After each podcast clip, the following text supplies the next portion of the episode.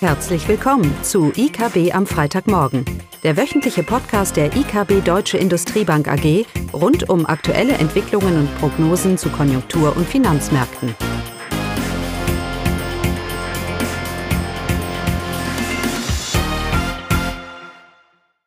Willkommen zu IKB am Freitagmorgen, heute mit Klaus Bauknecht und Eugenie Wiebe.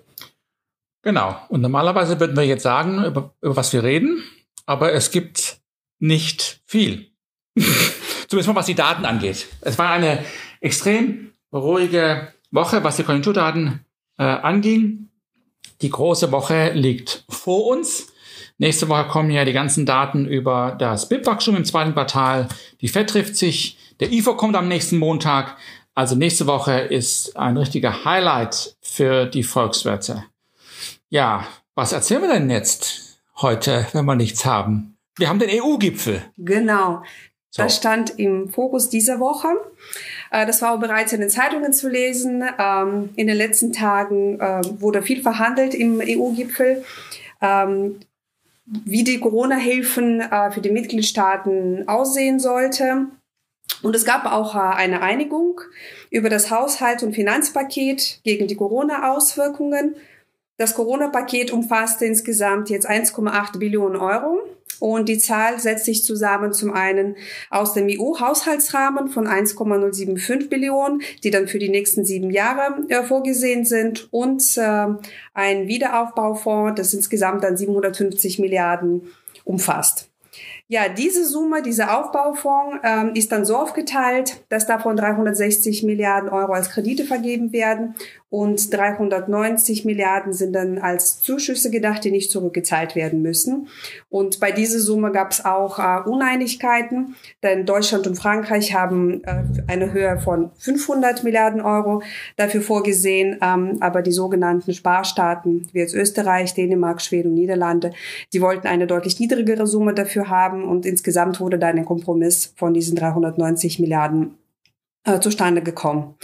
Ja, mit diesen Mitteln sollen dann Investitionsprojekte finanziert werden. Ähm, 70 Prozent dieser Mittel sollen dann für die nächsten zwei Jahre ähm, ausgegeben werden. Vor allem werden davon ähm, Italien und Spanien profitieren, laut dem Verteilungsschlüssel. Und die restlichen 30 Prozent ähm, werden dann für das Jahr 2023 vorgesehen.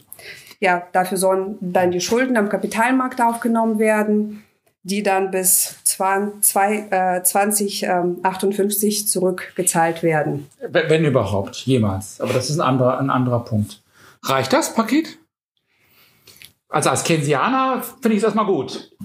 Ähm, die Frage ist, reicht das? Na, 750 Milliarden ähm, über drei Jahre, das sind fast zwei Prozent des BIPs, also des BIP der EU, der EU 27, die wir jetzt noch sind. Äh, sind das etwa zwei Prozent des BIPs. Ja, das, das, das BIP der EU macht etwa 14 Billionen aus.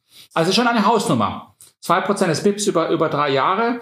Wenn es denn wirklich ausgegeben wird in der Realwirtschaft, kann schon einiges hier stimu stimulieren. Jetzt ist ja das Teil, Eugenie hat ja gesagt, ein Teil sind Handouts und ein Teil sind Kredite. Ähm, das Problem natürlich ist, dass auch die Handouts finanziert werden müssen. Das heißt, auf EU-Ebene steigt die Schuldenquote natürlich mit der vollen Größe.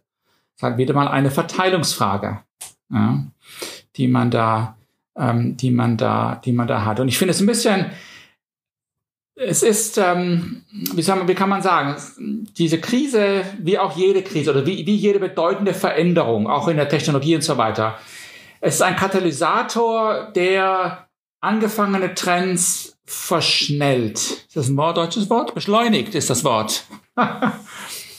ähm, und so auch hier, wir wissen ja, seit er einge eingeleitet mit der Finanzkrise, beschleunigt mit der Eurokrise, haben wir jetzt das nächste Stadium der Verallgemeinung von Schulden in der Eurozone.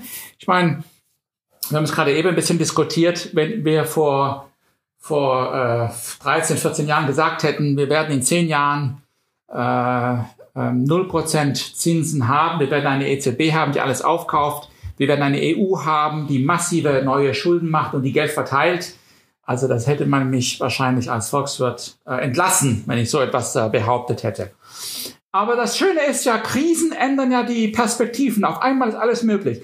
Es ist auch interessant in der Geschichte, zeigt sich auch immer, dass vor allem in Krisenzeiten die Steuerquoten in Ländern ansteigen. Ja? Weil da sieht man auf einmal die Bereitschaft auch der Bevölkerung, es umzusetzen. Und meistens sinken sie dann auch danach nicht mehr, weil man gewöhnt sich dran. Aber das ist ein anderer Punkt. Das heißt, Krisen sind eine wunderbare Chance, hier auch für die Politik natürlich undenkbare Dinge umzusetzen. Und so ist es hier nicht anders. Der Trend der Verallgemeinung der Verschuldung ähm, hat natürlich jetzt einen weiter deutlichen Schritt mitgenommen. Und ich habe damit eigentlich grundsätzlich kein Problem. Die Eurozone und die EU, wir haben eine Schuldenthematik. Manche Länder sind nicht mehr schuldentragfähig. Äh, und hier, hier muss gehandelt werden. Und wenn wir perspektivisch der EZB wieder irgendwann mal wieder Handlungsspielraum geben möchten, dann müssen wir diese Thematik von ihr weg verschieben hin auf eine Umverteilung, auf eine grundsätzliche Lösungen. Äh, Schuldenschnitte will ich jetzt nicht unbedingt nennen, aber es muss andere Mechanismen geben, sonst kommt die EZB nie aus der aktuellen Lage heraus. Und aus dieser Perspektive ist es sicherlich hier äh, zu, zu befürworten auch was die Wirtschaft, auch was die Wirtschaft angeht. Ich bin überzeugt, dass wir mittelfristig und ähm, das zeigt sich auch empirisch, das Wirtschaftswachstum, das BIP-Wachstum ist eigentlich relativ stabil. Aus den USA die letzten 90 Jahre, Deutschland die letzten 30 Jahre, ähm, Weltwachstum auch die letzten 40 Jahre. Es zeigt sich, dass diese Zeitreihen, dieses BIP-Wachstum eigentlich relativ stabil ist. Und das ist schon ein bisschen wunderlich äh, anhand all den technologischen Schocks, die wir haben und all den strukturellen Veränderungen, dass doch all, mit all diesen Aspekten wir, wenn wir zurückschauen, statistisch eigentlich einmal immer ein relativ stabiles Wachstum haben. Ja, natürlich weicht das Wachstum über mehrere Jahre auch von seinem langfristigen Pfad ab, aber es kommt auch immer wieder, immer wieder zurück.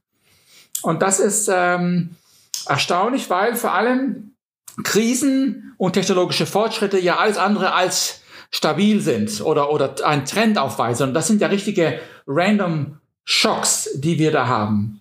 Wie ist das möglich?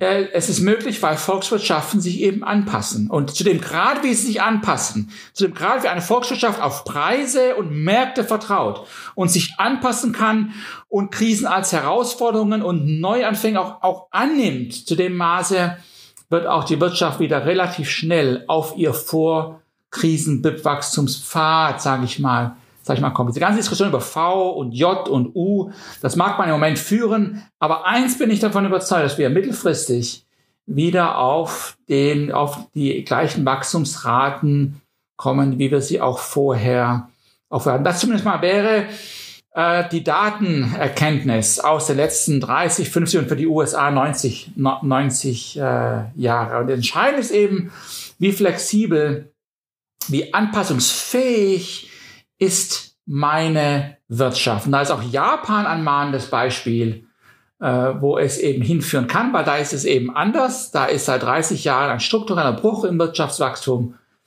wie eine Gesellschaft, eine Wirtschaft, die sich eben nicht anpassen kann, welche nachhaltigen Schäden sich dann aus einem Schock hier ergeben kann. Äh, auch natürlich, weil die Fiskal- und Geldpolitik da keine Effektivität mehr hat. Heißt für uns, wenn wir jetzt sagen, dass die Geldpolitik in ihrem Einfluss auf die Realwirtschaft ähm, äh, das schon ausgereizt ist und auch die Fiskalpolitik jetzt an seine Grenzen vielleicht kommt, obwohl das natürlich hier, was Eugenia gesagt hat, diese Größen, diese Zahlen im Raum stehen, die werden schon einen Einfluss haben. Aber wenn wir da so an unsere Grenzen kommen, auch der gesamten Schuldentragfähigkeit natürlich, dann ist es umso wichtiger, dass die europäische Wirtschaft ein hohes Maß an Flexibilität hier aufweist, um sich anzupassen. Äh, aber ich darf jetzt nicht falsch werden. Wir werden wieder auf vorige Wachstumspfade zurückkehren, aber wir werden eine neue Normalität haben. Es ist nämlich genau wegen dieser neuen Normalität, diese Anpassung, äh, dass wir wieder auf diese Wachstumspfade kommen. Also wir dürfen das nicht verwechseln. Wir dürfen nicht argumentieren, wir kehren zurück zur Normalität. Nein, es ist eine neue Normalität und die sichert wieder eine Rückkehr zum Wachstumspfad. Wie es Josef Schumpeter gesagt hat, mit seinem Konzept der, ähm, wie war das, zerstörerischen, äh, innovativen Zerstörung hat er es, äh, hat er es genannt. Ähm, schöpferische Zerstörung hat er es, hat, hat er es genannt. Auch ganz neue wirtschaftliche Strukturen, die sich darauf ergeben. Ich meine, wir werden auf Jahre noch die, die, die ganze Dynamik des Einzelhandels, des Tourismus, der, der, der, Luft, der Luftbranche, auch der Automobilindustrie wird sich hier nachhaltige Sachen verändern. Eine neue Normalität. aber es ist notwendig, um den Anpassungsprozess zu forcieren, dass wir wieder auf alte Wachstumspfade kommen. Und da sind, bin ich doch relativ positiv gestimmt, dass die deutsche Wirtschaft mit dem hohen Offenheitsgrad, den sie hat, hier das im Gegensatz zu Japan äh, doch ganz gut, doch ganz gut meistern wird. Das ist so ein bisschen ein Ausblick vor allem für nächstes Jahr, aber, ach, nächstes Jahr, Eugenia, nächste Woche, weil wir das BIP bekommen. Lassen Sie sich von diesen BIP-Zahlen, die nächste Woche kommen, jetzt nicht depr äh, in Depression verleiten. Das ist alles schon vorbei, alles schon temporär. Äh, es ist die, wir müssen uns den Anpassungen stellen und wir müssen uns anpassen, die neue Normalität ergreifen, damit der alte Wachstumspfad wieder da ist. Gut. Das war's. Hör mal auf. Yep. Gut. Schönes Wochenende. Tschüss. Tschüss. Das war das wöchentliche IKB am Freitagmorgen. Sie wollen immer über neue Ausgaben informiert bleiben? Dann direkt den Podcast abonnieren. Oder besuchen Sie uns unter www.ikb-blog.de slash podcast.